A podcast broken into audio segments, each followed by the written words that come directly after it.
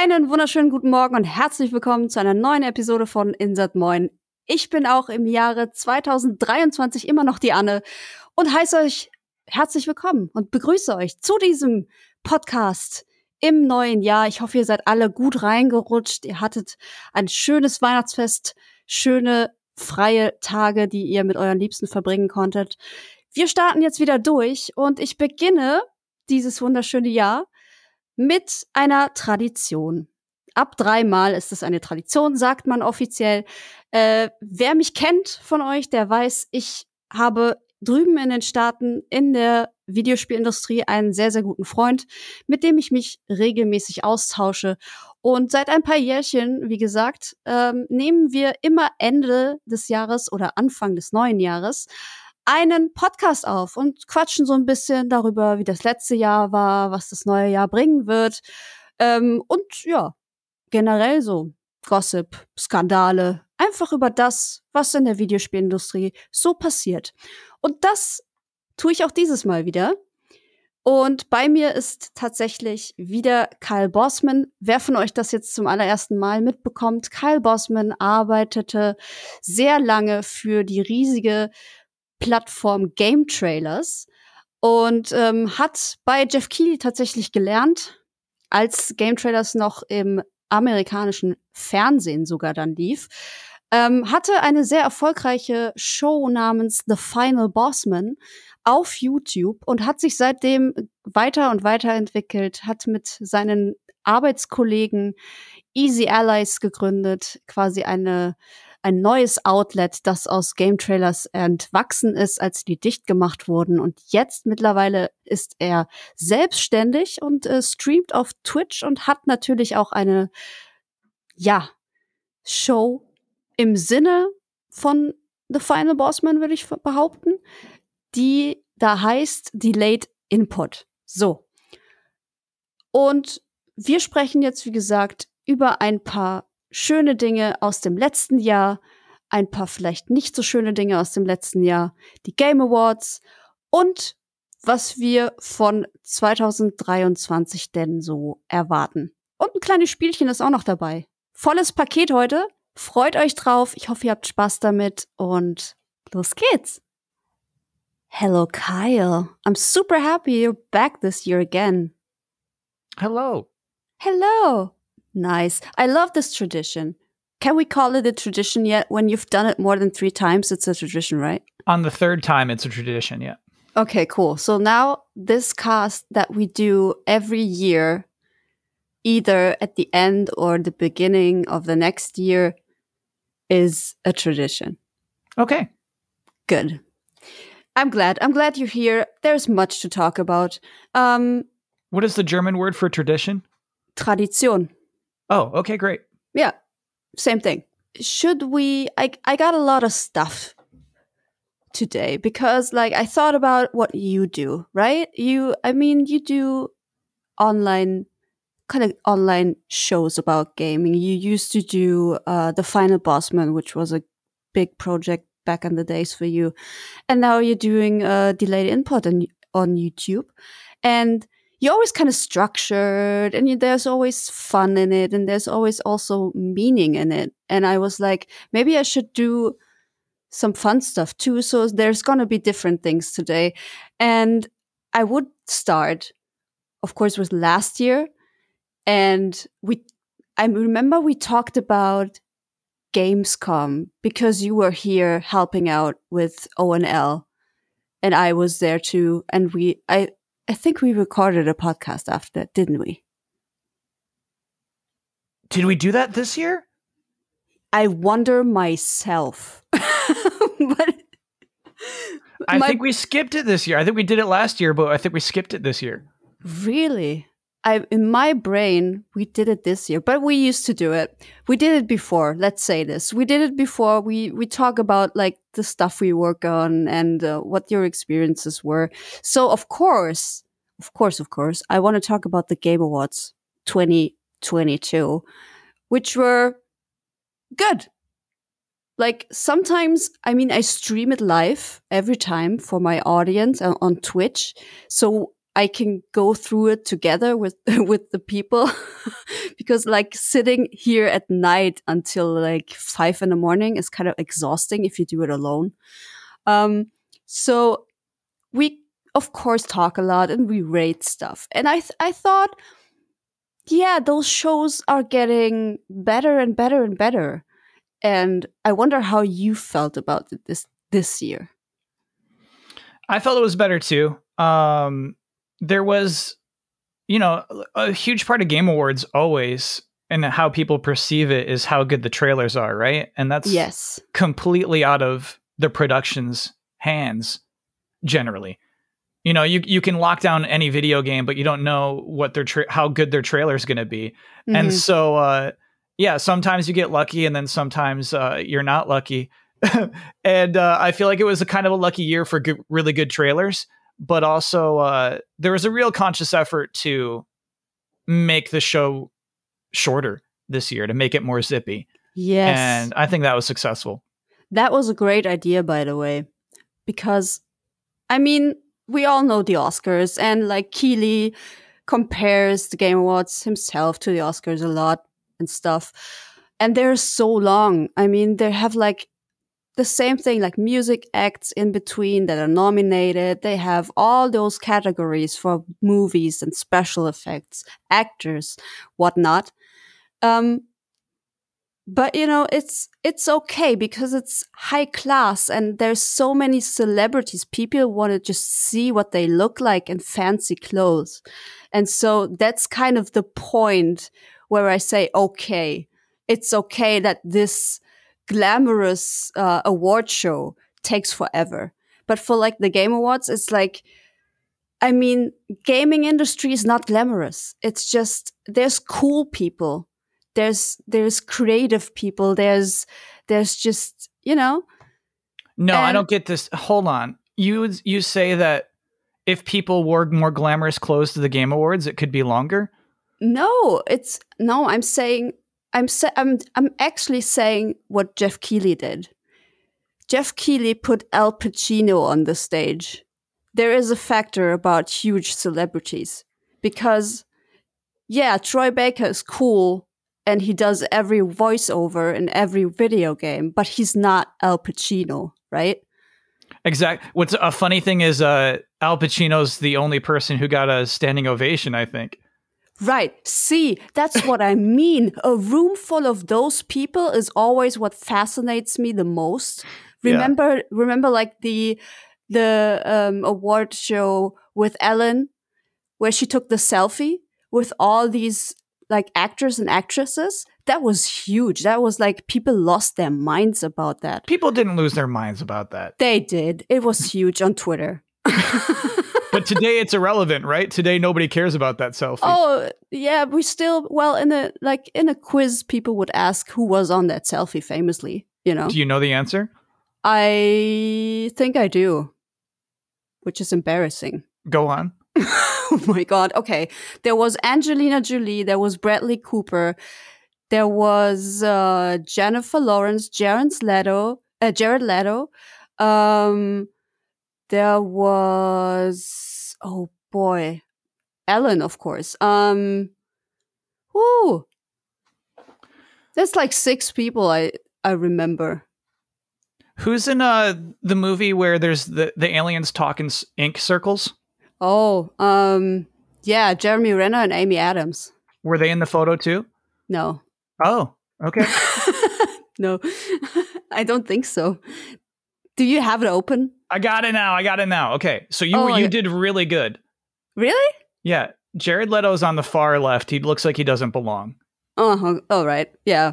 I can uh, yeah, I can see why. uh, you missed Meryl Streep. Oh my god. How could I? Uh, there's a lot of people I don't recognize, honestly. It looks like Bradley Cooper is the one taking the photo. Oh, yeah, yeah, yeah. But one omission that now kind of taints the whole image is Kevin Spacey right in the oh, middle. Oh my goodness. He's wow. just hanging out. Wow. Okay. Yeah. Well, see? What what what an epic picture. Like even now if you look at it you're like holy crap. If we if you only had known. yeah. So what I was saying, I. Sorry, I mean, yeah, uh, uh, yeah. back to our point. I like. I do think you know this is the thing to like avoid. I don't. I don't think this selfie is cool. Mm, today, no, I don't think so too. But back in the day, was crazy. And like, th- the thing is, you want to do stuff that makes people want to watch these award shows. And I, I don't mean it in a like in a bad way. I don't want to be rude, but if those game awards were only the awards, nobody would watch it. Oh, So yeah. people- Ke- Keighley knows that too. Yeah, sure. So people come for the trailers, but you can't just put all the trailers in there and then just skip all the awards. So if you like, it has to be kind of a long show because you have to fit the awards in, right? Yeah, and I mean musical uh, performances as well. It's, Sure. you know, it's designed to be a show. It's designed to, Yeah. You know, have changes in pace and excitement, and uh, in in ways like even commercial breaks serve a purpose. You know, Yeah. uh, people wouldn't watch just trailer, trailer, trailer, trailer, trailer. You know, they, like Mhm. it's I I don't I can't begin to think about how like the actual design works of like okay we have these many awards these many trailers where do we slot where uh but um yeah it's a- weird it's all part of like an equation of like what makes a show what makes us entertaining how do we increase Mhm. our audience while how do we keep them entertained while maintaining the integrity of the awards themselves Yeah, what a nightmare to be honest. I wouldn't want to do it. It's like you can only do wrong. If you ask the internet, you can only do wrong. And so what I was going to say is it's so hard to make this award show shorter and they did it anyway and it was good. yeah That's that's my whole point. So I thought it was good, but also I kind of thought there have been better game awards before. And that is because there were so many trailers I like vaguely remember, but also the more CG you get in there, like the the more non in-game content, the more obsolete the trailer gets. So like Diablo 4, I was mad. I was like, go home. Why are you showing me this? Everybody knows the Diablo lore. not everybody i don't i didn't know what was happening in that trailer All right. Not everybody, to be fair, but uh, it's just, I don't understand. And that is, of course, what you mentioned. You can't change it. You don't know what they're going to send you. Sometimes it's just very, very hard, even coming out of a pandemic and like people are working and working and don't maybe don't want to show stuff early or whatnot. Like, let's say three three fourths of all the trailers were nice, but there's not one. There's not one where I was like mind blown. How was it for you? so what's weird is I barely get to watch the trailers during the show. They, Oh, they oh, don't yeah. play them in the theater during rehearsals. They just play a black screen while Sure, in sure, uh, sure. in the control room. They're absolutely watching the trailers. Uh, so yeah, for for me, it's like uh, a bunch of code names on a, on a run sheet until it's like actual day of the show, and then I can kind of like, oh, that's what that was. That's what that was. Um, but a, a funny thing is, another thing that's completely out of our control, right? Is the drama of the awards themselves. And I think that was diminished a bit this year when God of War Ragnarok and Elden Ring were such front runners. Yeah, Sure. There, there wasn't a, there wasn't as much uh, butterflies in your stomach when it's time to announce Game of the Year or Best Performance or Best Direction, uh, because it, it's pretty plain like which one of two ways this is going to go. Um, and so it- it's interesting. It was uh, like last year. I thought like there weren't any super strong contenders for Game of Yeah. the Year. No, Yes. no, like games that will create a legacy. And this year there were two of those, and then Mhm. other games. And uh, you know, it, it's weird. I feel like if we're talking about like the Oscars, right? mm-hmm. if they had such a situation where there are two obvious front runners, I think they would try to make that a narrative throughout the show. You know, I, I think they would try to like goose that a little bit and like make it the story of the Oscars. And obviously we didn't. You know, we weren't really trying to like pit the games against each other or anything like that. Um I think But, it has uh, a I think it has a different reason to be honest. The Hmm. Oscars and I'm not the only one who feels like that. The Oscars are heavily political. All of the all of the films and and, and, and actors and whatnot, all of the people involved in into the nominees and Oscars and stuff are excellent. They're so good. They're really, really top notch. So they I feel like and I think most people feel like the Academy splits it up even to make, you know, to honor enough women, to honor enough whatnot, all kind of stuff that we talk about these days. And that's No, what, what the do you mean? Game It's Awards all don't do. votes. What do you mean they split it up? They split it up. I think maybe the voters take that into consideration when they're making their votes. Mm. Yeah, they do. Or are you are you are you suggesting the Academy Awards are corrupt? No, it's not corruption. It's not what I'm saying. It would It's- be, yes. If it's like, hey, we got to give this award to this person, we got to give this award to this person.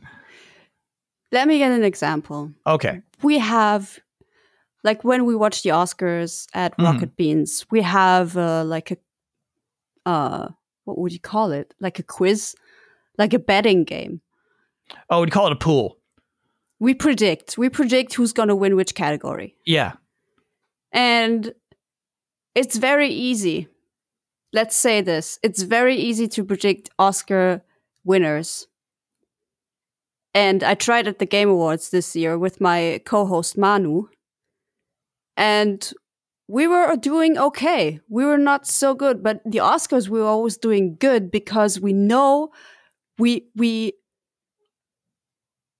we do exactly what I told you. We say like, "Oh, this is going to win because the other one is going to go for best direction and then this is going to be this movie hasn't have an Oscar yet, so it's going to win this one." And it works. So you're saying you're better at predicting Oscars than you are Game Awards? Definitely. That's funny. It's yeah, it I just noticed it, you know? I don't want to sound crazy or whatever and and say, "Oh, they're all corrupt," but to me I, think, I think it comes into factor when you're voting. You're like, oh man, I should really vote for Leo. He he deserves one finally. Right, the Leonardo DiCaprio thing is the best example ever because he he has deserved it so many times. And the movie he got it for is actually not his greatest movie. And so people are saying he has to get it at some point. And so he just gets it then. There's I mean I'm pretty sure it works like that. But you know, we, oh, we we're drifting apart again. It's so funny. It's so good to drift apart with you. It's so easy. Well, okay. so like Game Award voting, right? It's like It's ten percent viewers, right? And the others is. are yeah, okay. th- yeah. like a huge like I feel like it's over a hundred outlets across the globe. Yeah, uh, yeah, yeah. people voting, right? But so it is like it's definitely I guess, you know, there's no campaigns, there's no for your consideration, but also, you know, the review outlets get the free games and all that. Like they get access to these games. And uh yeah, it is funny. It's it, I don't know if anyone was like voting for Elden Ring cuz it's like, wow, you know, Miyazaki really deserves one this year. So I get I get the point of like saying in contrast it seems less political, but I also think that it's still like um you have to be well liked by many people to win a game award. Yes, and that's the difference. That's the difference between the Game Awards and the Oscars, in my opinions. Like, if you had a hundred percent voting from the audience, it would be so easy to predict. No, it wouldn't. It would. Uh-uh. Then it would be like Genshin Impact wins everything. Well, if it's nominated in every category, it would probably win everything. Yeah. oh man, this discussion is is going out of hand. Okay. Um. So, what else? I wanted to know. I wanted to know stuff. I wanted to know. Have you actually seen Al Pacino? Have you met him? No, I don't do I don't do backstage stuff. Mm-hmm. Uh there was a moment I had to run backstage to help out with something, but generally I'm at uh, Geoff Keighley's side stage. He's got that little circular stage where he was hanging out Yeah, doing yeah, his, sure. his bit with Animal. That's Yeah. generally where like I'm located, which is a really bad seat uh to watch trailers from. Yeah. I, I realized I was feeling this really bad for all the people in the audience. It's like, oh, I can't see. None of these people can see actually the screen from here. But uh, I think that's kind of just the way things go in a theater sometimes. yeah. But um, no, no, no. I don't. I don't really. I don't meet anybody. oh, that's that's sad though. I handed Doug Bowser a water. Oh, that's nice. yeah. That was nice of you. and you were a murderer, a suspect at least. Yeah. I I I thought it was hilarious. Did you write that joke? We wrote that we wrote that joke. That was what was cool about that one is that it like it came it was you know notes back from uh a lot of the a lot of the introductions to video games or guests uh have to be approved right? Sure. and like the original thing wasn't approved and so it's like what do we do with this?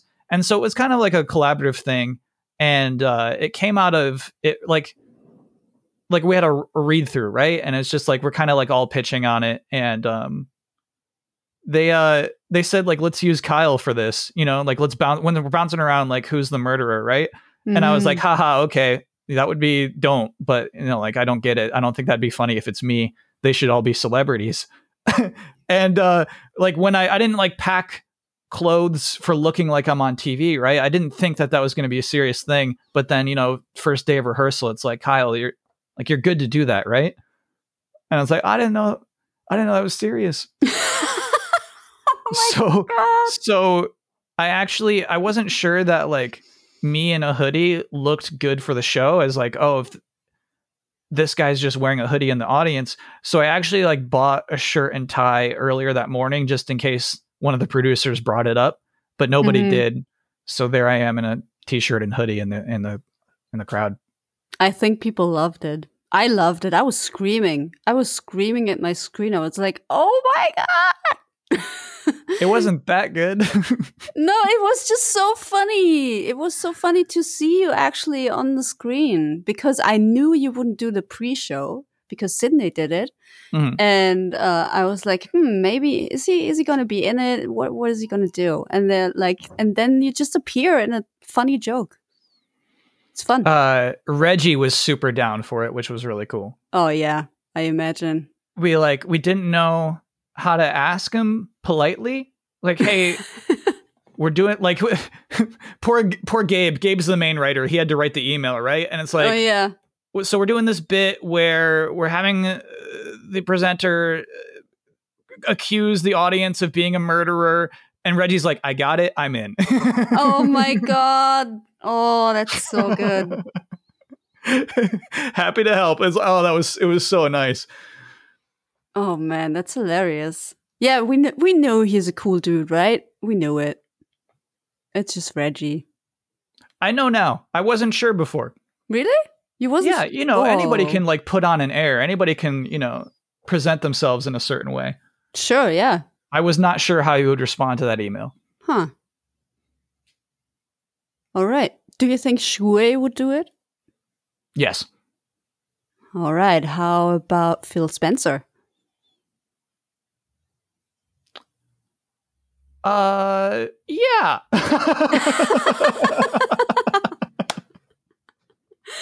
I honestly think so too, though. I think he would do it too. Yeah. cool Nice. All right. what about Doug Bowser? He would do it. i wonder thing is like reggie doesn't have to represent a corporation Oh. anymore Yeah, Nintendo would be like, huh, yeah maybe. not Reggie's, you know, he's solo now. He's running his own business. He's Sure, sure. he's free. He's free to do whatever weird thing he wants to do. Sure. Yeah, yeah, yeah. All right. Yeah, yeah, I get it. Maybe but Bowser would love to, but he had cut, had to like uh kindly decline and say no, thank you. What's funny is uh he was wearing um Bowser socks. oh my god. So he's like he's he's into how silly it is. You know, he's he's he's down to clown. Sure, I would. If you no, like honestly, if you're gonna do Nintendo America's lead and uh, you're named Bowser, I'd You be so want sick of the joke. I would be. I don't know how he does it. I'd be sick of that joke. I'd, I'd day. I would. I would say, okay, let's get the, my first week in the office. All right, get your jokes out. After that, I don't want to hear it from any of you. no, it was different, Kyle. no, no, no, I know the story. You know, What's That no, what's the Bowser- story? I think he was just a little kid and he was playing Nintendo. And Mhm. like the first Nintendo came out, and then So he's he's younger than I am in this scenario. like you're now. Yeah, Yeah, you sure. said he's a, he's a little kid when the first Nintendo comes out.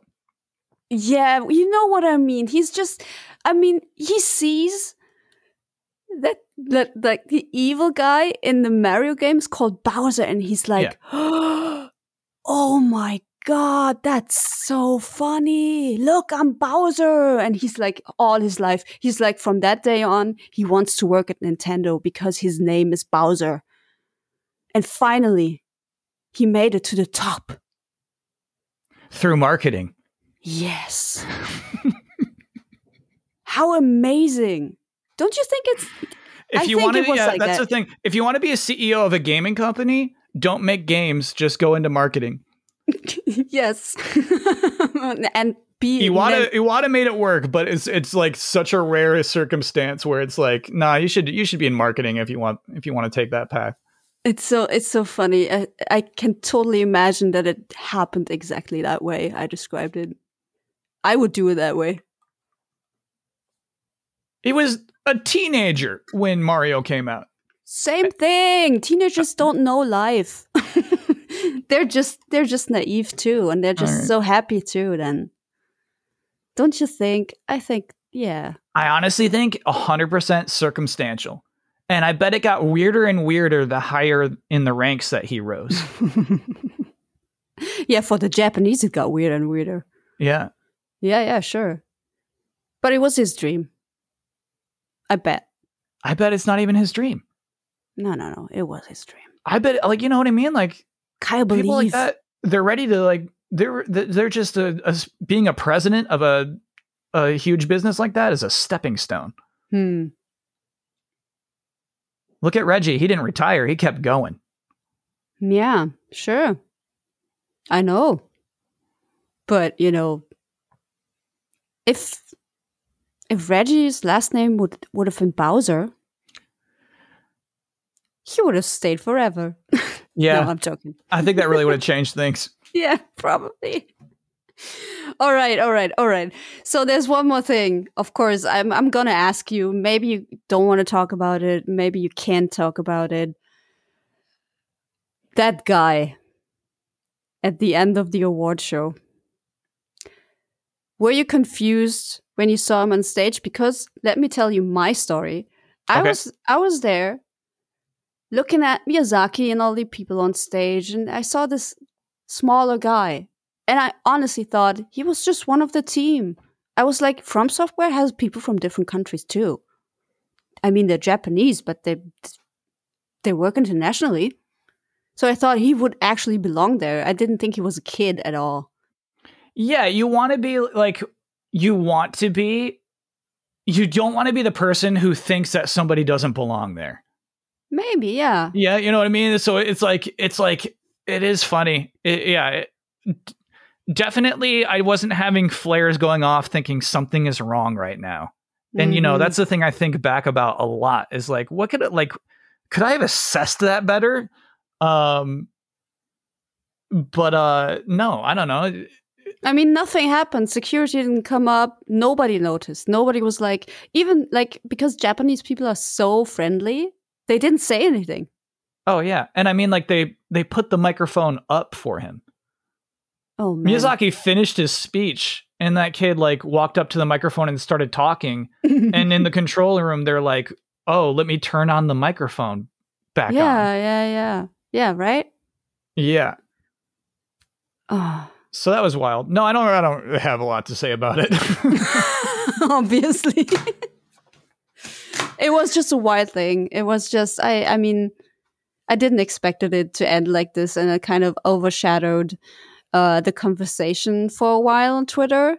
But ha- luckily, it just went away as fast as it was there. It had a few good memes, and I enjoy memes, so that was fun. But you know, it was just a guy talking bullshit, and everybody will forget about him. Apparently, or eventually. Sorry. no, I mean, I think you're right. I think I think it yeah. Faded. It's it sucked. It sucked that night, right? Because that was what what everybody was talking about. But um, mm. you can't control that. You can't control no. what people will choose to be excited about and talk about. But uh, yeah, I think you're right. I think I think that you know coming into next year, it's not going to be like, "Where's that kid?" It's you know it'll be whatever the new thing is. Yeah, in my mind, do you know the first thing I thought? in my mind when all this happened and I understood what happened. I was like, next year, there's gonna be no regular audience. Uh uh Nope. No tickets anymore. Oh, I mean, no. That. That's just my immediate thought was really? like no ticket sales. Uh, what is he gonna like? He's, he's still got to charge for tickets. Yeah, I mean, but like you know, there you this little kid or whatever you is teenager maybe i don't know uh he bought a ticket right he doesn't know anybody in the industry he just went in yeah it is funny. Talking talking more about a contrast between oscars and game awards right? Like you, yeah. you buy tickets. It's like a it's a cool show to go to. Mm-hmm. but you know i i felt like you can't do it anymore because you never know. You never know who's going to come in and do whatever. So that was my that was my initial thought on it and uh, yeah. I'm gonna i'm gonna say 2023 still general admission. All right. It's my prediction prediction by the way not i've not talked to anybody about that obviously but yeah yeah i know i know we will see we will see on next year's uh, podcast when we come together again okay uh of course, I have to ask you for your favorite uh, games of the year as we're looking back on 2022. Mm-hmm. Um, I need to take a guess if before you reveal your games. Okay. So, so you I know what? I think your guesses are going to help. You asked for three, my favorite three games of 2022, yes. and I wrote down four, undecided. Oh, wow. Even you know minutes before this podcast started, what actually are my top three? So this might help. Yeah. Okay. So I think God of War is on there. Yeah. And there's Pokemon, not the Arceus, but like uh Scarlet and Violet. Mm-hmm. Um what else could there be? What else could there be? Wasn't there one really good video game that came out this year? Yeah, I mean Elden Ring, of course. Yeah. Um, but you know, I, f- I feel like to me you don't seem like a Souls game person because it's my number one. Elden Ring's my number one. Holy crap! Okay, nice. We're gonna talk about it. But what uh-huh. is the fourth game? So we got a God of War, Elden Ring, Pokemon, mm-hmm. and mm. Stray. Yep, you guessed that. Oh boy. So yeah, I don't know if Stray takes the Pokemon slot. I think Pokemon's like obviously it's like too flawed to go in your top three. It but doesn't. Also, it, it doesn't so much, deserve it. It's so much weirder though. It's so much sillier than something like God of War Ragnarok, which maybe makes it into my top, th- makes it more of a top three candidate. You know. Mm. And that's why I like Elden Ring is weird and silly. I think that gets lost out of the conversation a lot. um, the game's just a goof sometimes. And uh, it's fun to interact with the game. The game pushes and pulls with you. I feel like you spend a lot of that game interacting with it. Yeah, sure. Of course. I mean, it's like um it's a, like a surprise box. It's like the definition of what sandbox used to mean. Because you never know. Like there's also there's so many craziness, so much craziness going on in Elden Ring, but it's still very similar to the original formula of like Dark Souls and Bloodborne and whatnot. But the open world has more options to go crazy. That's what I thought of playing Elden Ring. It's like it's it's just even more weird now. mm-hmm. Yeah, games game says go nuts. Yeah. I mean, yeah, that's a good thing. That's a good and thing. so God of War in contrast uh is not go nuts. They have a lot I think the God of War has a lot of systems, no doubt, but like I mean even if you like watch the different builds, uh, you know, largely like you're playing everybody's playing the same game. Sure, yeah. It's and it's dead serious. It's not dead serious. There's Oh, lots of humor I would say in this one.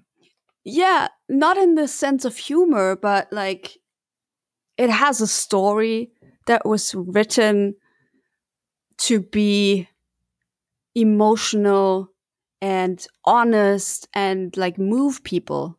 Mhm. I mean, this kind of seriousness. Of course, there's humor in there, and you know, but if, when you play this game, I feel like everybody who played it is like emotion emotionally torn apart at some point. And most video games try to do this. Few succeed. Like, Yeah, I, yeah, the, the, uh, like the writing and performances are so Mhm. strong in God of War Ragnarok. Uh, yes, I, I think that's like I think that's why it's sticking around in my top three. It's uh, it's fun. It's like it's just something you admire. It's something. It's something I do look up to is God of War Ragnarok. And yeah, I'm I'm well aware of its like shortfallings, but um, uh, I think it's special. I think it's uh, I think it's you know setting a bar. yeah, basically basically like horizon forbidden west in february of last year it's like man this game is so good look, look at where games are and then it i think it is below the bar of god of war ragnarok in a lot of ways and i think it's why it's like it's why it's harder to remember horizon. It's so weird. Like god of war ragnarok sets this expectation for all games that we've played this year but also like the games we'll play next year. You got to be if you're going to be similar to God of War Ragnarok, you have to be better, um, or else just be something completely different. But yeah, it's it's kind of it's really interesting. Like we'll like Star Wars next year. You know what I mean? We're going Mm. to compare that to God of War Ragnarok. How do the scenes hit? How do the environments feel? How does the combat feel? Like all of those will probably be in contrast to God of War Ragnarok, and probably also Elden Ring when it comes down to like enemy interactions, maybe. But uh, Um, yeah, it's hmm. interesting. This, this is one of those games, you know, that that is going to be the one that other games are compared to. Sure. I'm not quite sure about Star Wars though, but we here on this podcast had the same discussion in our like um review of the year. The same question came up. Why do people love this God of War franchise, like the, the, the reboot so much? And the same people say, "Yeah, Horizon, that's a that's a good game. You know, it was exciting, it was fun. I love Aloy, but it's not the same as God of War."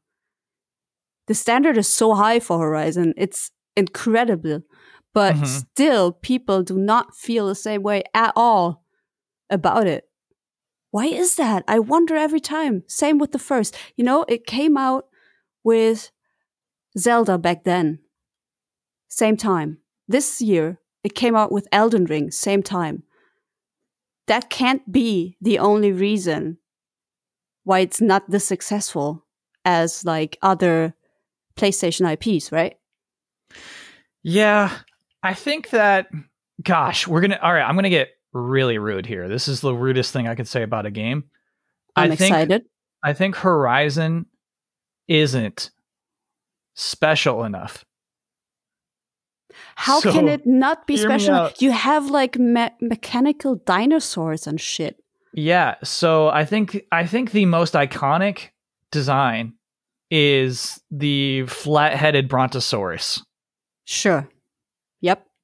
when I saw that, when I that was man, that leaked. That was in concept art that leaked. It was like Guerrilla's working on like an RPG that takes place in like a crazy super future where they're like we've reverted to prehistoric methods. Like, whoa! And I just I like remember that image. And what's crazy about it is that like nothing tops that.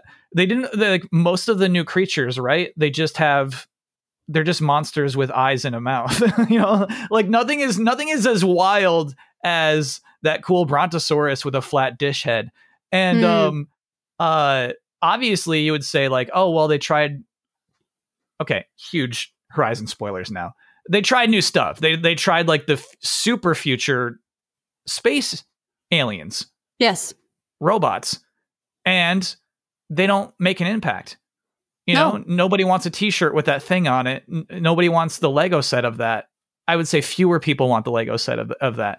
And so, like, what's what's so dumb is is that like enemies are so essential in what makes a game rem- memorable. You know, and like think of Zelda, think of Mario. Like it's it's the enemies you're facing. Think of Batman, I guess.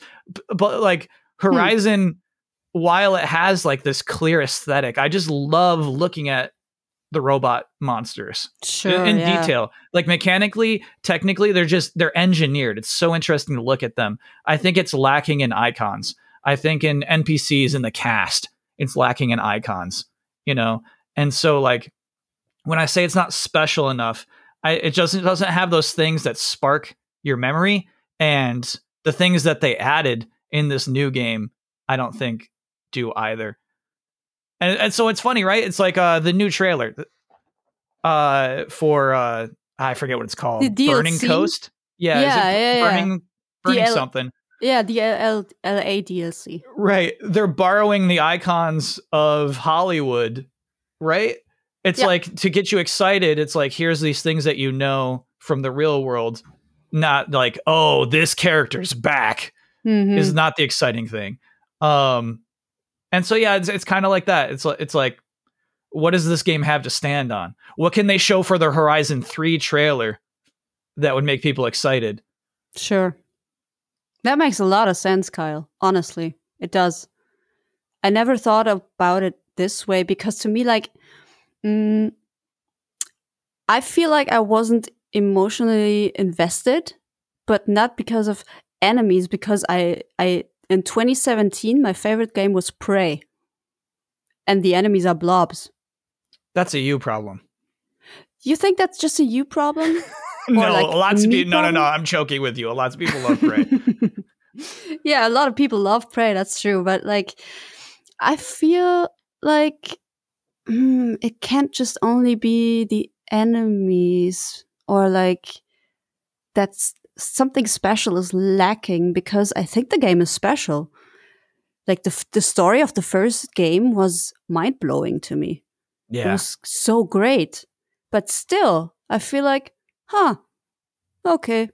You know, and there's different games where it has less story or less like atmosphere, looks, whatever. And I still feel like there's more to them than Horizon. It's it's such a like su- subjective and unique thing for everybody, but like somehow we all agree on that on Horizon. That's what kind of makes me mad because I can't get behind this. Yeah, it's it's so weird. It feels like the game is deserving of super fans who know everything about the lore, but you don't see them.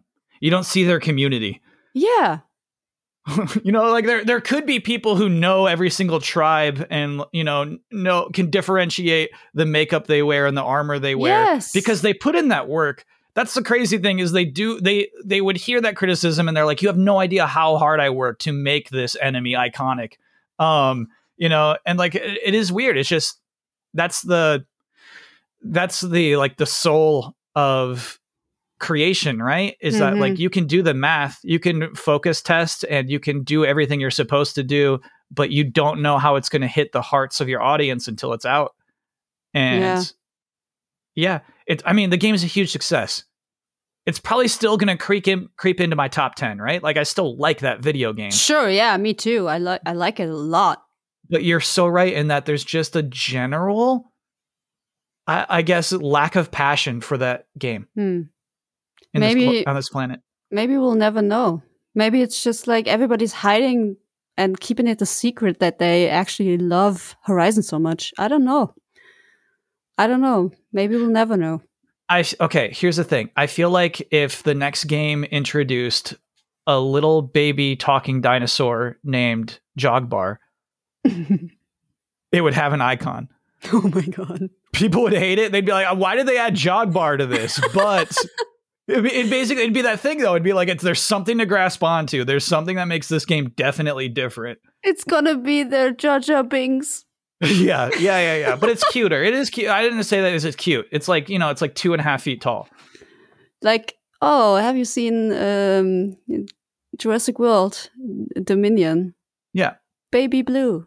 Yeah, yeah, yeah. So it's like right? a talking baby blue, and it makes Mhm. sense. And like Aloy's dialogue makes more sense. She's explaining things to Jogbar instead of just talking to herself. Yeah. Oh my god. Oh, you should work for Guerrilla.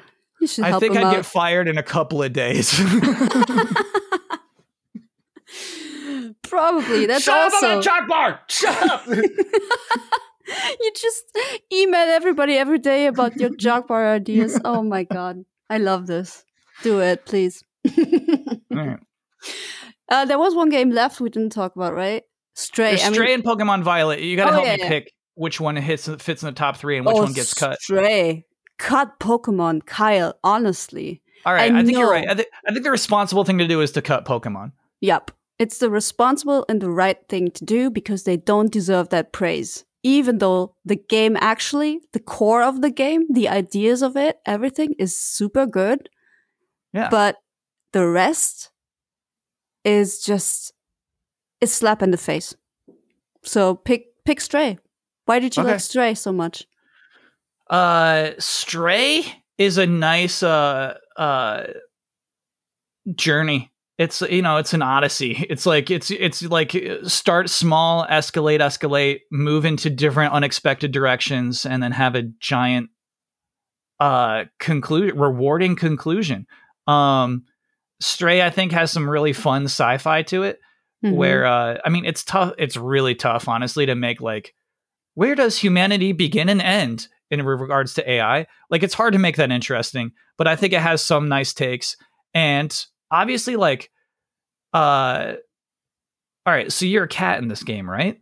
Sure. but like a cat is never controlled better than this. I think what's really interesting is that the level design and game design plays to the strengths of you the player playing as a cat. Yeah. so there's like lots of verticality. There's like thin little strips of sign that are fun to trot across. You know you never feel in threat of dropping off and it's not what the game's designed to be and so it's like it's really nice the way that some of these environments are designed i just like enjoyed being in them so much but also having this unique traversal i haven't felt in any other video game uh, applied to it really cool Yeah, it's just a great idea. The whole game is just amazing. I feel like, see, this is what I mean exactly. Like the story is just the poor cat got lost, have has to fight back to the surface. That's it. That's all you need That's all you need, and obviously there's a lot of lore but you're right that's the plot that's the story that's like the the main story of it. yeah And it's it's such a it's such a ride. It's such an emotional ride too. Like there it it doesn't even speak. Like it's just a cat that walks around. It got a little backpack that speaks for him. You do have a meow button too, which is nice. Yes. yes, I really love that meow button.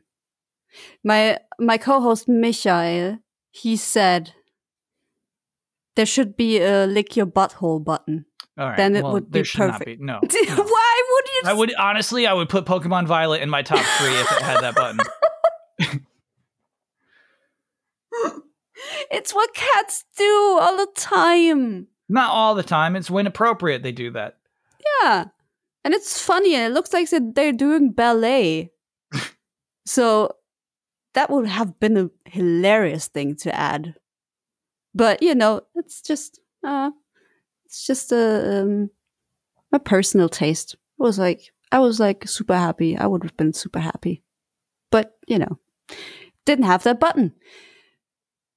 So those were the games you really liked. I can't really I, I just can't somehow. I really loved Pokemon Arceus. I loved it so much. The whole way through? Yes. Wow. I played so many hours of this game. It's even though it, even this game didn't look great. no. It was it's it's plain there's yeah, there's landscape, but it's not dense and it's not like atmospheric. It's just there's a bush. and that's it. Like there's, but it's not as bad as uh, Scarlet and Violet. So I didn't really care for that then. I was like, this is still a good game. It works. It doesn't have glitches, whatever. You know, it just works. And it's so fun to be like in this semi open world, just hunting Pokemon, just catching Pokemon, not doing all like the arenas and all that human stuff. That's the that's the Pokemon game I've always wanted.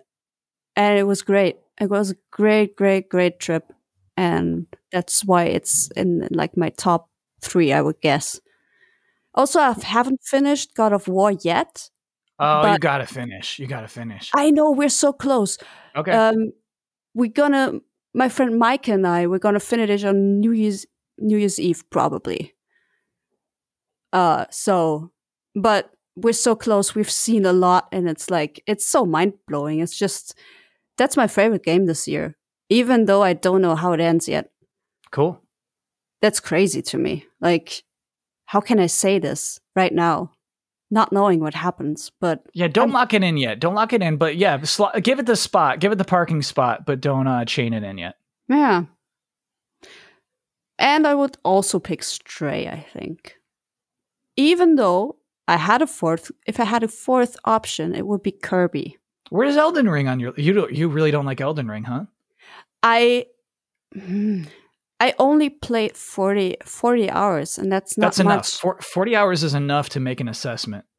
Yeah, but the point is, I lost interest after 40 hours. Yeah. No, that's fair. I really like the straightforward flow of a normal Bloodborne, Dark Souls, whatever game. Sure. The open world is Or just too. Or a Kirby game. or a Kirby game. The open world was just too much for me in Elden Ring. It was just too much, man. I couldn't handle it. I was overwhelmed. I felt overwhelmed because I wanted to see it all, but like I was just overwhelmed. And then at some point there's so many options to go and I was like, "No, I can't do it anymore." It's just it stresses me out. A weird advantage of being like stre- like I was streaming a lot of my Elden Ring playthrough. Yeah, I Uh, saw the, that. The back half was mostly by myself, but like a weird advantage of streaming that I like. I, sometimes I wish everybody could have this is like you pick this stone up, and you're just like, "What does this do?" And then five people answer you immediately. Sure, yeah. You know, like that. I think sometimes streaming enhances how much I like a video game, and I don't Mm. think Elden Ring is excluded there. I think it would have been a really tough first 24 hours in the game if I didn't have like constant feedback. Yeah. Yep, yep, yep, yep, yep. I get that. For difficult, a very difficult and and and like um extraordinary game like Elden Ring is, sure. Audience, perfect. But to me, it's like, ugh. I would never stream a Souls game. Would you guess why? Because of backseaters and people saying get good? Yeah. And because I'm a woman. Mm. Yeah, it is. I mean, it does, does make it different. Yeah. Because I'm a woman and the trolls will come and backseat all the time and like say, This is you're doing this wrong, you're doing this wrong, you have to go this way, you have to go that way, do this. You know, it's never. And they would laugh if I die. And you die a lot. Everybody dies a lot. Oh, I mean, people laugh when I die. Yeah, but they they mean it they mean I it also in a, in I a laugh kind when other way. people die. Okay. Yeah. Yeah, yeah, yeah. I get what you mean. I get what you mean. Like I think I would laugh when you die as well, just to be clear here. It's Everybody funny when would. s- it's funny when somebody dies in Elden Ring, but I get what you're saying is that there's a different tone. It can get nasty sometimes. Yeah, right. That's Yeah. why I wouldn't stream that. So Okay. I, I'm on my own with that game. I get it. So I, I would take Kirby as my fourth pick because I love it. It's it's just Kirby, you know. I love the character itself. It's a round Flufflepuff with an eating habit. it sucks in everything, and it looks cute all the time, even though it it sucks in a car. And this game was just so weird because it mixes the Kirby world with reality in such a fun way.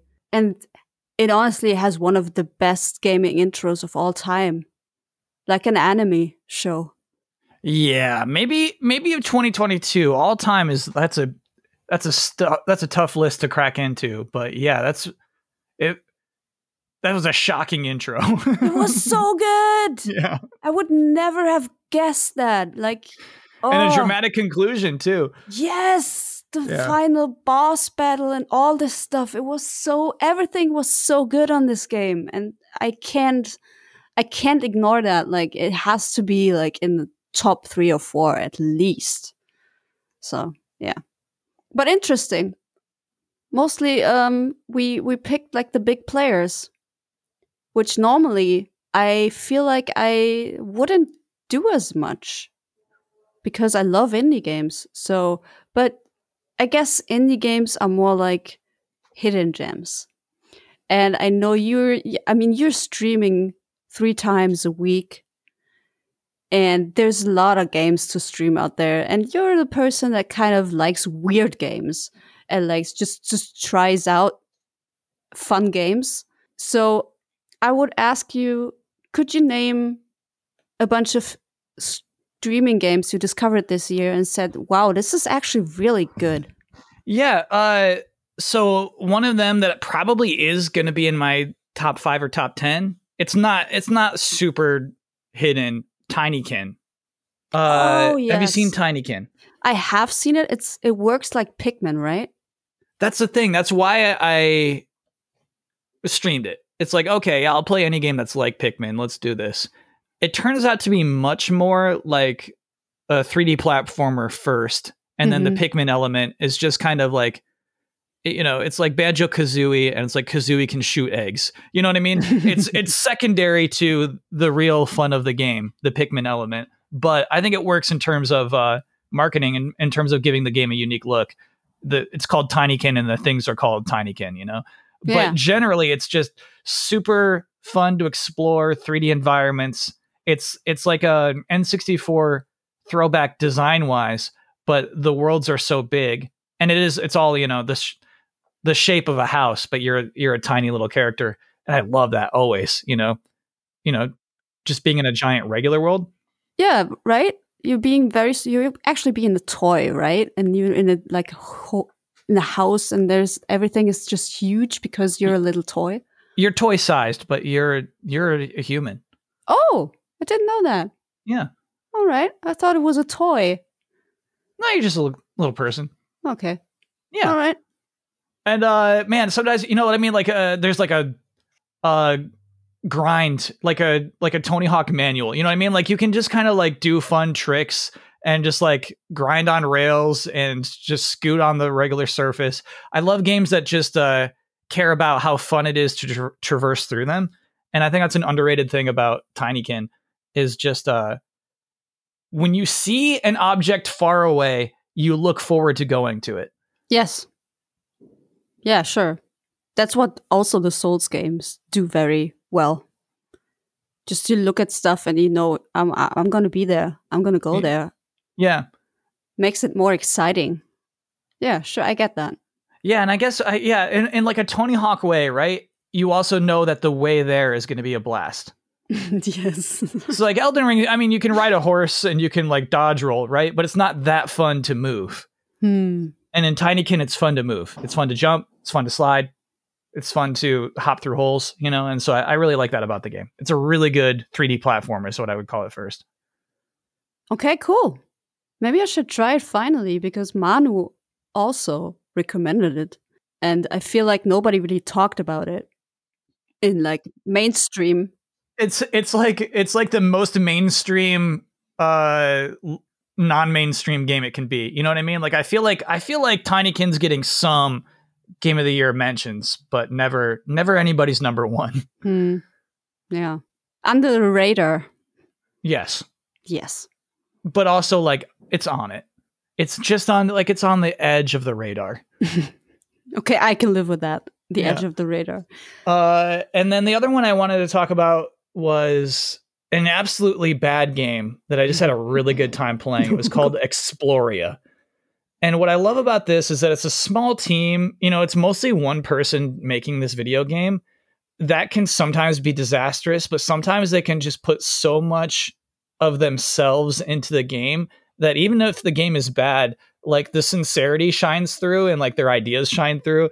And so it's like basically somebody making their own uh, adventure, a modern adventure game. Somebody's attempt at making their own, uh, like Elder Scrolls, you know, which is impossible to do. It's impossible for one person to do this, but they try to have these cutscenes and they try to have the story and dialogue and and they try to have combat.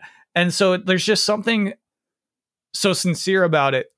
And what was wild is that like later, you know, I streamed this game, Exploria, and the developer wrote to me explaining that like, hey, yeah, I loved watching the playthrough. Like, and here's the thing, I'm I'm laughing at this game. I'm laughing at its face. Oh, in yeah. not always a nice way. You know what I mean? It's like, oh, that was so dumb. I'm laughing at it now. Sure. So so like I imagine if this is your since if you just like wrote a poem and somebody laughs at it, I can't imagine how that feels.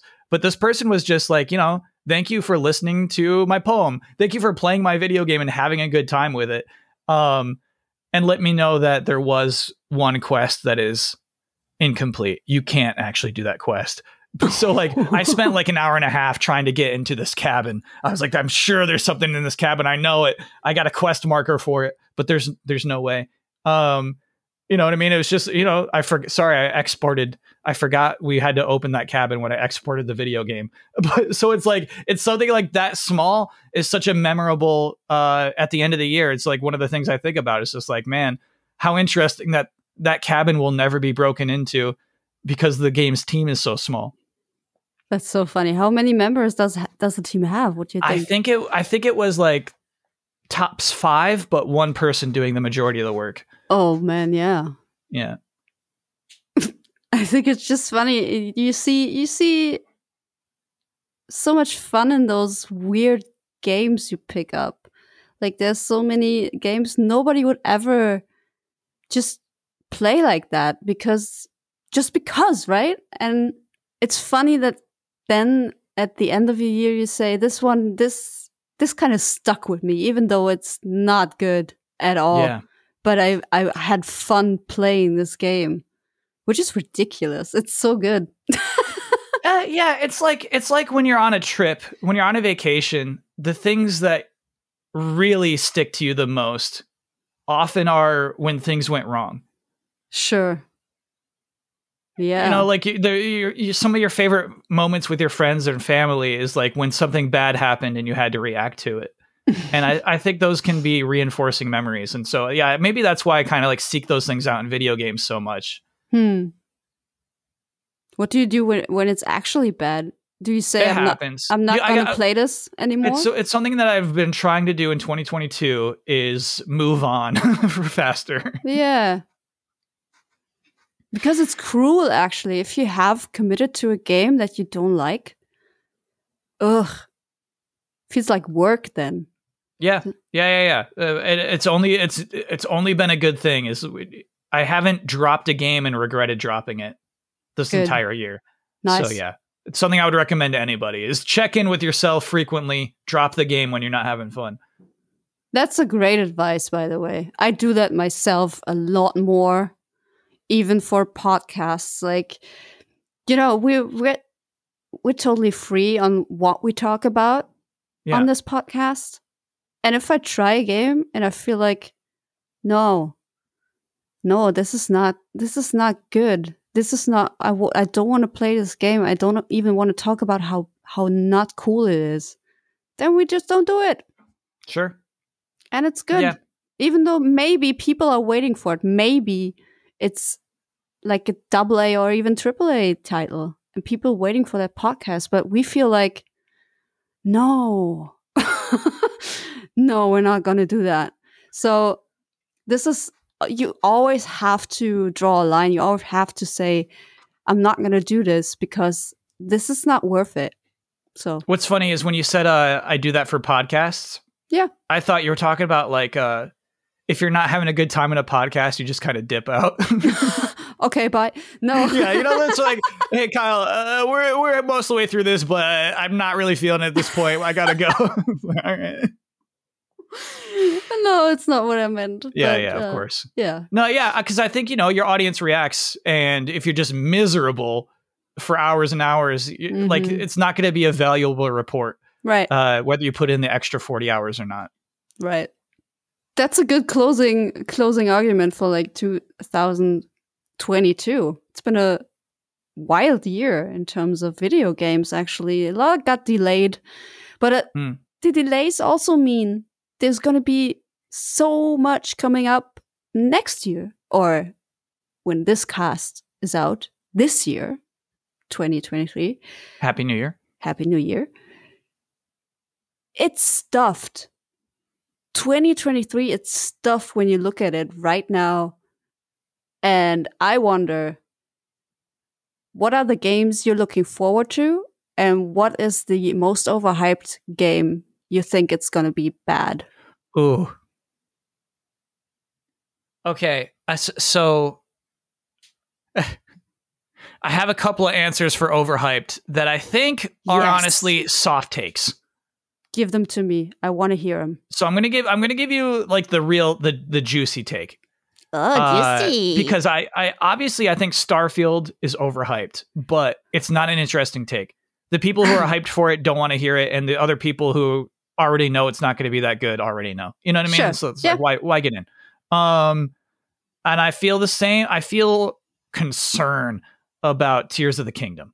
but- At this point, we haven't seen enough for anybody to really make a truly educated argument about how much is different, how much is exciting about that game. You know, all we have is Hmm. the pedigree. So yeah. I think Fire Emblem Engage is overhyped.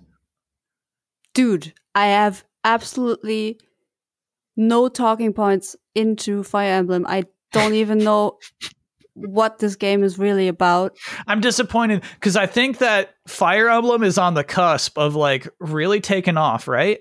And what they're going, the angle they're going for this one, it's similar to their mobile game, is that you can summon the spirits of heroes from the franchise's history. Oh, okay. I, th- I totally think it's the wrong way to go in this case. I'm so bummed about how this game is being marketed. It seems so misdirected. Um, it doesn't. It's like it's like a, a band going in like a completely wrong direction because one of their songs took. It's like Weezer. I feel like Fire Emblem Engage is like Weezer trajectory. oh God. oh right. If you, I mean, I believe you. I can't relate because I have no clue about. Should we Fire talk about Tears of the Kingdom then? Do you really think that game's going to be a huge hit in 2023? let me say this I'm not concerned. I think it's gonna sell. I think it's gonna be awesome. But I, f- I feel like to make a sequel is lazy. That's my take on it. It's like the same Hyrule. It just adds the sky. And of course, the story is gonna be different. But, you know, the, the- it's not going to be a benchmark like uh, uh, Breath of the Wild was because it changed the game. It changed the industry at some point. Yeah. And you can't top that, but you're still doing a game with the same look and the same world, like the, the same map, even kind of. I don't think that's, yeah, you shouldn't hype that. That's not hype worthy. And I feel like it's totally possible that the game is all the things it needs to be. They just haven't Mhm. shown it yet. And Yeah. maybe that's a good idea, you know what I mean? But like I think there's no reason for us on our side to believe yet. We can hope for sure, but I I like I don't I, they haven't built that trust with me over like the 3 years Yeah. since that game's been announced. Mhm. that uh it's truly going to be as special or I, I guess you can't be you can't be as special as Breath of the Wild, but I don't think it's even Right. going to live up to the standard that game set. Yeah, I get it. I mean, I'm, I'm excited for it, definitely, because I love diving into Zelda games. And, Yeah. but I, I also fear that it's going to be a bit disappointing. Yeah. What else? My lookout this is going to be the best game of the year, hmm Spider-Man 2. Oh boy, Look out. Accept it now. that's such a Kyle answer, but same problem. same problem. It's just an it's just a sequel. Well, you have it will probably it will probably also be New York City. yeah, right. And we have both Spider-Mans now. Okay. This is the most boring answer, Kyle, and I absolutely expected it. and I just I must be true to my nature. That is just it's going to be the best video game of the year. But with great apologies to everybody else who's developing a game right now, you're not going to win GOTY when Spider-Man 2 is on the board. I'm not sure. No, I mean, there's plenty. Like, it's funny. It's a, it's exactly like Tears of the Kingdom. They haven't proven Yep. shit yet. They have not. Yep. They haven't shown anything that's like, hey, look, this game's super different. It's like they can just tell me, hey, this one's got Venom in it. We're doing another Spider-Man game, and I'm I'm there. Okay. As I said, I expected this. Mhm. So let me Yeah, I'm gonna say I'm gonna say um games that gonna disappoint. Forspoken, definitely. No, What do you mean no? who's going to disappoint? There's like there's it's Forspoken's already an underdog, and You you're think? saying this underdog is going to disappoint? I played three hours of the game. Fair enough. but but here's the thing: it's not it's not propped up like Final Fantasy 16 is. You know what I mean? It's not propped Yeah. up that much. But you're saying even at the level it is propped up, it's still going to let people down. It's gonna let people down. I know it. I played it. I, the, I love the idea. I love, I love her. I love the cat. I think it's the fish out of the water stories are mostly fun, right? What's the German word for isekai? Isekai.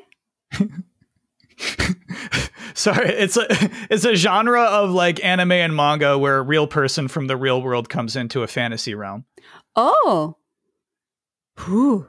The joke is nobody nobody's got a word for that, but Japan. in movies you'd call it fish out of the water story. Right? Yeah, but it's it's more like you got to come from a completely different realm. You know, it's like Wizard Mhm. of Oz. Yeah. It's not just like I'm from Ohio and I moved to the big city. No, no, no, no. But you know, That, that's fish out of water. Conti- I'm so sorry for disrupting for a really bad joke. no, no, no, no. That's okay. That's all right. What's your what is your what's the game you really think is going to surprise people? Ooh, that's a hard one, honestly. You wrote the rundown. You didn't have one locked and loaded? Um, mm, not really. No, I, Do you have like one that you're like scared to say? that I'm scared to say.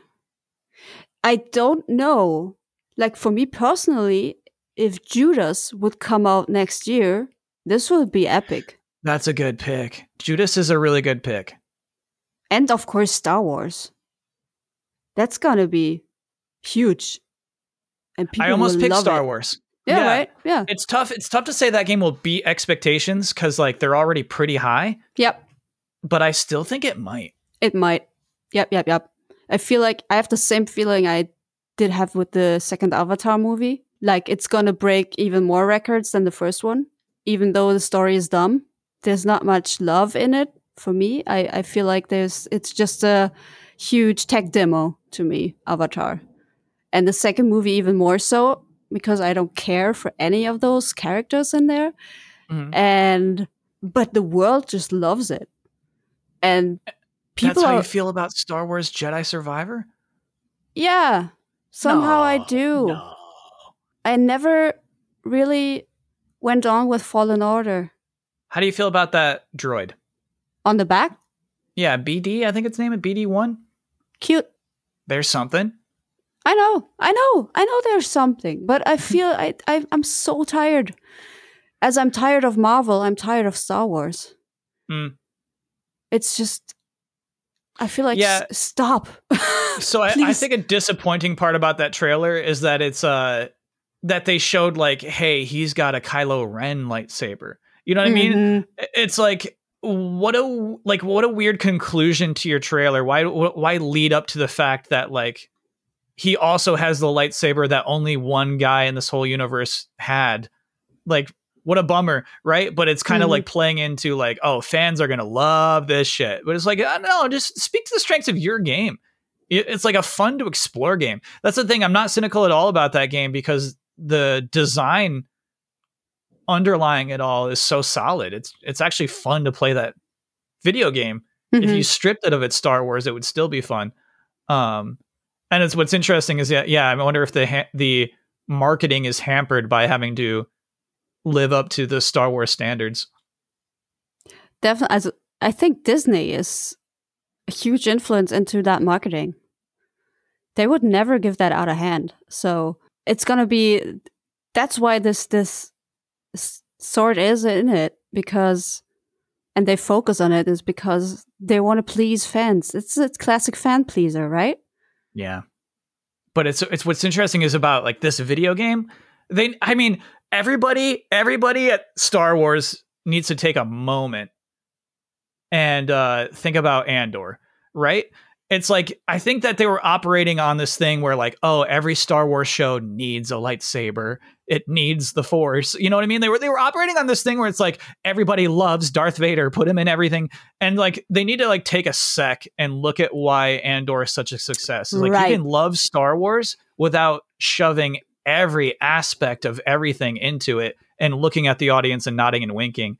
Um obviously it's too late for Jedi Survivor. It's gonna nod and wink. But like I, I think everybody needs to uh drink some Andor juice in the studios. Yeah, times are changing again. They do it because it worked forever. Marvel is built on that. Like it worked and worked and worked and worked. Self uh ref- referencing, self-referencing, right? That's a word. Yeah. Yeah, of course it is. Yeah, and all this all this fan pleaser stuff is what the entire Marvel empire is built on. So is Star Wars as it came to Disney. And people are just like I said, tired.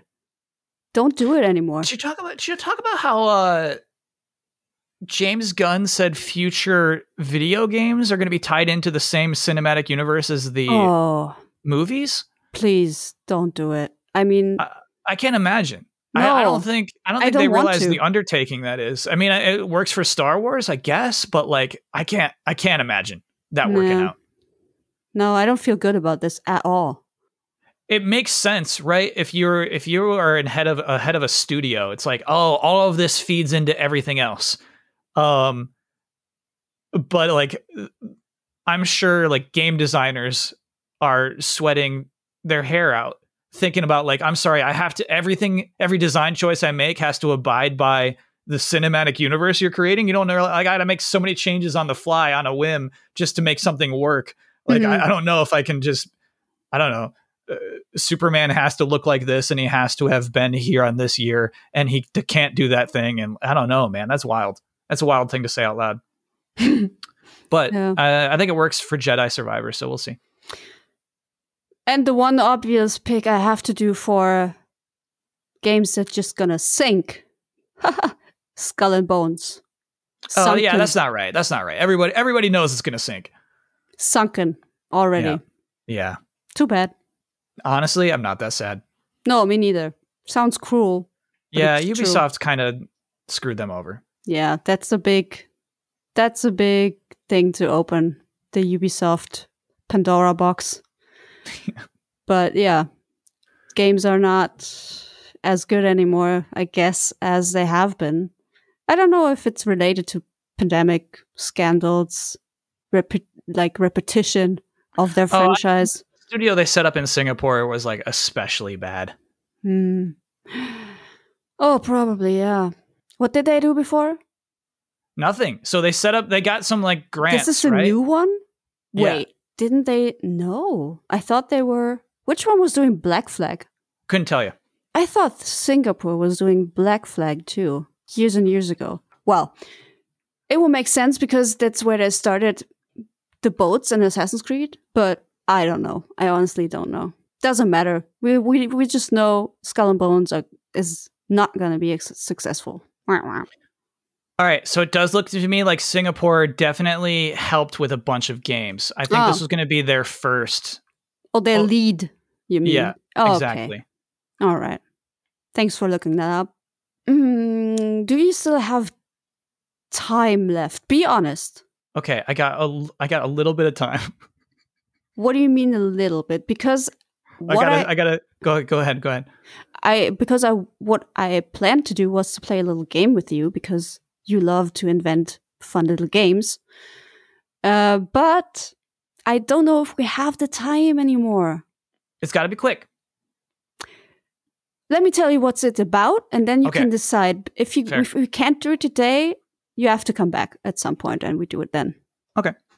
It's called What's in the Box, and I name video game titles, Mhm. and you're gonna tell me what genre they are, the games, and what it's basically about. Are they real titles or fake titles? No, they're real. Okay, yeah, I can I can do this game easy. How many do you got? Five. Okay, yeah, let's do it. All right, let's do it. It's fun. Uh, first game is named Fluffy Cubed. This is a real title of a real video game. Yes, they're real. All right, genre is puzzle platformer, Mm-hmm. And Fuzzy Cubed is uh I mean, you control a character who drops cubes to move up to new platforms. You're trying to get from the bottom of the grass up to the clouds to ascend.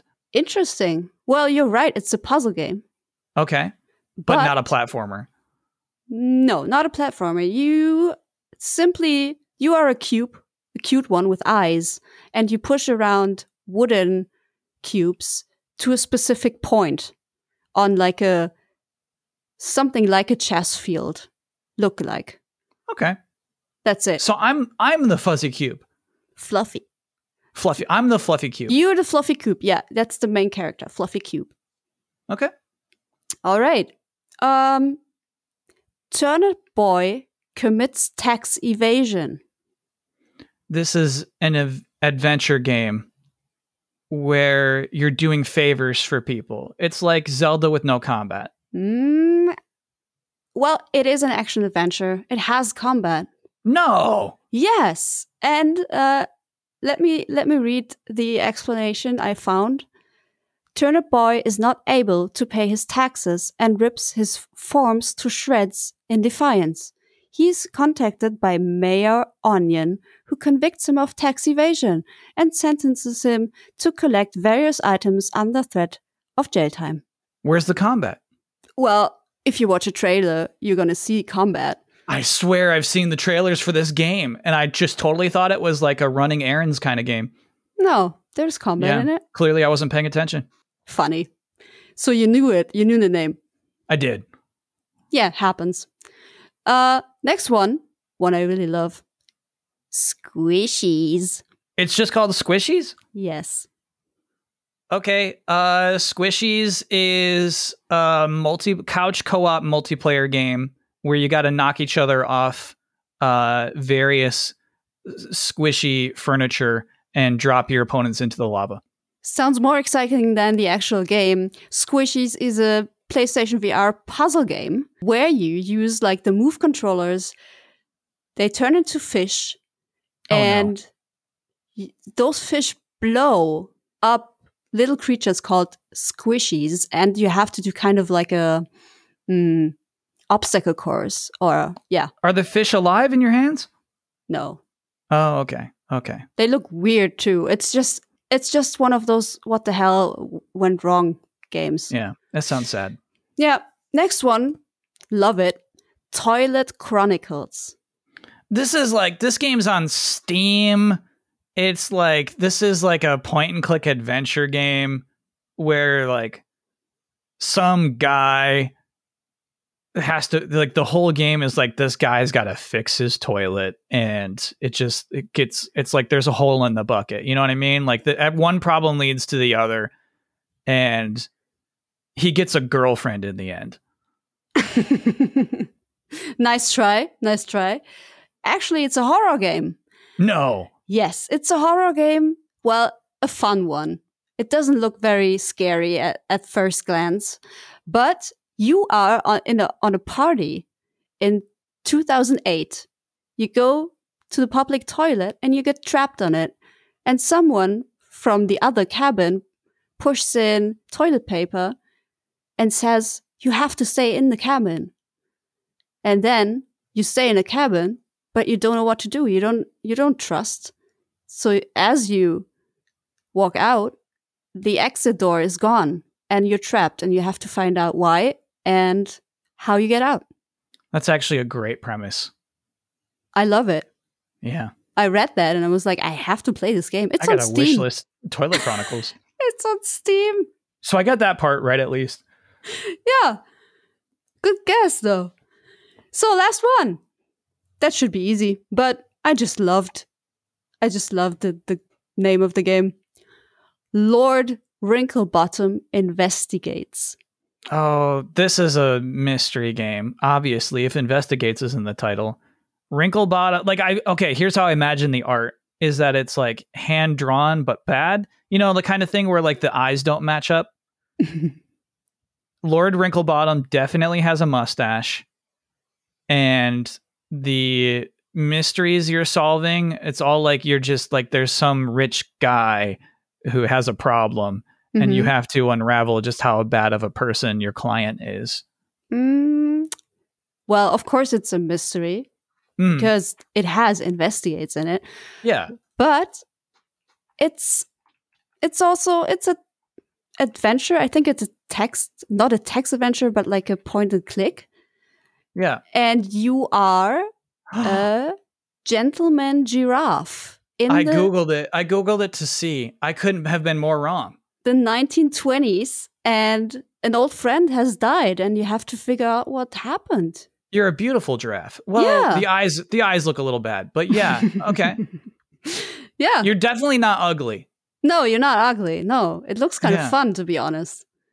Cool. So I just love the the title, and it says that the gentleman giraffe's name is Wrinkle Bottom. He's got a top hat and a pipe at all times. Yeah, right. That's a very amazing. proper giraffe. Oh, it's on Switch too. Okay. That's amazing. All Fair enough. right, but you did well. No, I misjudged a few games based by their title. Nah, you only misjudged badly squishies. Hmm. The rest was kind of, you know, nailed it. Good. Fun game. That was a fun game. Nice. I hope you enjoyed it. It was, yeah, I thought about it. It was, I thought, what can I do what Kyle Bosman What's in the do? box? What's in the box? Do you know why? No, you don't want to know why I named it that. Because of the movie Seven? Yes. Of course, yeah. No, what's that's in, the reference. What's in the box? All right. It's another one of your favorite Kevin Spacey movies. Yeah. Oh, I will never get over the fact. I, I will never get over the fact that he is who he is, actually. Yeah. Heart wrenching. Anyway, Kyle, thank you so much for coming back and uh, do this traditional podcast with me, I love to do a traditional podcast. right? It's so wholesome. I feel whole- it, it's wholesome, Kyle. Don't laugh. It is I'm- wholesome. Yeah, you're right. There's Ah. something nice about that. There's something nice about that, right? And we had great fun this episode. I really enjoyed it. Thank you so much. And we're going to do this next year again, for sure. Of course. Yeah, it's tradition. It's tradition. And everybody out there who listened to us doing our traditional podcast, thank you. Thank you so much. I hope you enjoyed it. I hope you stepped well into 2023. Keep listening to us. Keep supporting us if you don't do it already on Steady and Patreon, of course, slash Insert Moin. And this is going to be the end of the episode now. Thank you. Thank you, Kyle. Thank you, everybody out there. And Happy New Year.